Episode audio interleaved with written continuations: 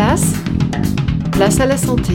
Bonjour, après s'être fait une entorse, on constate parfois des pics de douleur à certains moments de la journée et notamment la nuit. Alors pourquoi Écoutez la réponse du docteur Guy Rosan, il est médecin du sport. La douleur se manifeste quand on marche et puis elle peut se manifester la nuit, effectivement, parce que la nuit, il y a deux. Souvent, les gens ne sont pas immobilisés la nuit, donc ils se tournent dans leur lit et donc ils impriment des mouvements de torsion à leur cheville, ce qui les réveille immédiatement. Donc d'où l'intérêt parfois de garder l'immobilisation pendant la nuit. Les entorses graves, on, met des bottes qu'on demande aux patients de garder durant la nuit, hein, parce que dans la nuit, on bouge beaucoup et on se la cheville facilement. Deuxième, première chose. Deuxième chose, la nuit, souvent, il y a moins de sécrétion de corticoïdes, de cortisol, et donc on, a tendance à être plus inflammatoire. L'inflammation, elle survient principalement le soir et la nuit. Pour retrouver les chroniques sur l'entorse avec le docteur Guy Rosan, rendez-vous sur la chaîne YouTube de Place à la Santé ou bien rejoignez-nous sur notre page Facebook. À demain.